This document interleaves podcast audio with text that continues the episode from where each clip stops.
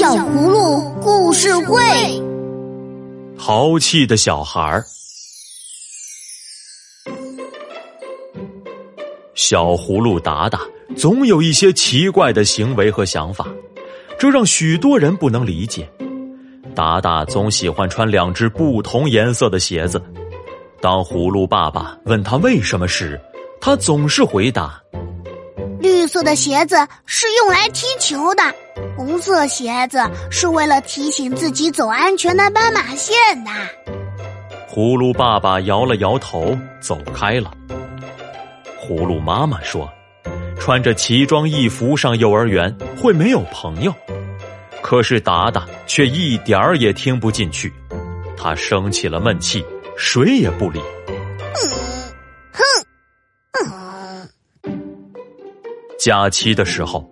一家人聚在一起，大人们都夸奖依依可爱又乖巧，小可聪明又懂事，却都责备达达淘气又麻烦。当大人们这样说达达的时候，达达就更淘气了。他打破了玻璃瓶，又故意松开小狗的锁链，大家吓坏了。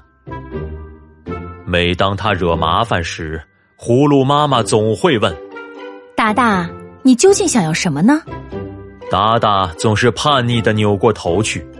这时，依依总会说：“妈妈，达达想要大家的关心。”在幼儿园，有小朋友向老师报告：达达在同学的毯子上画上了大花猫。花猫总是呼呼睡大觉。盖上这样的小毯子，小朋友也能睡个香甜的午觉。达达的话不能被大家理解，小朋友们都说：“喜欢恶作剧的孩子，我们不喜欢。”很多人都用异样的眼光看达达，他身边责备的声音越来越多，朋友越来越少。葫芦妈妈大声说：“达达，你总是这样。”你究竟想要做什么呢？小可听到总会说：“妈妈，达达想要被大家认可。”虽然达达顽皮，但是我觉得他是一个热心的孩子。他经常帮助我，是我的小帮手。听到依依这样对伙伴们说，达达安静下来了。达达是一个聪明的孩子，他总能想出和别人不同的答案。我很喜欢他。小可也跟伙伴们说：“达达听了不吵也不闹了。”你们愿意和我一起玩吗？达达用期盼的眼光望着大家。当然了，我们一起玩吧。孩子们一起搭积木，达达是工程师。孩子们比赛骑车，达达是裁判。孩子们在沙滩堆沙堡。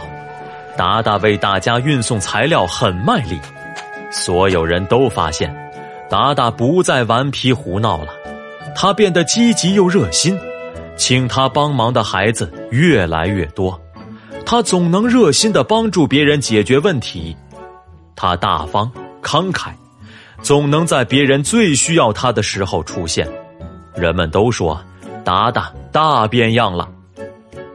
葫芦妈妈总会不解的问：“达达究竟想要什么呢？”小朋友，你觉得达达想要什么呢？亲爱的小朋友，听完了故事，补充维生素 A、D 的时间也到喽。每天一粒小葫芦，帮你长高，身体棒棒。世界上淘气的孩子很多。可是淘气的孩子都想要什么呢？他们需要夸赞、认同和支持。有了这些，他们就会更加的努力，变成阳光、自信、自律的好孩子。小朋友，这是你们的心里话吗？想得到夸奖和鼓励，还需要自己真正的努力。别放弃，相信成功属于你。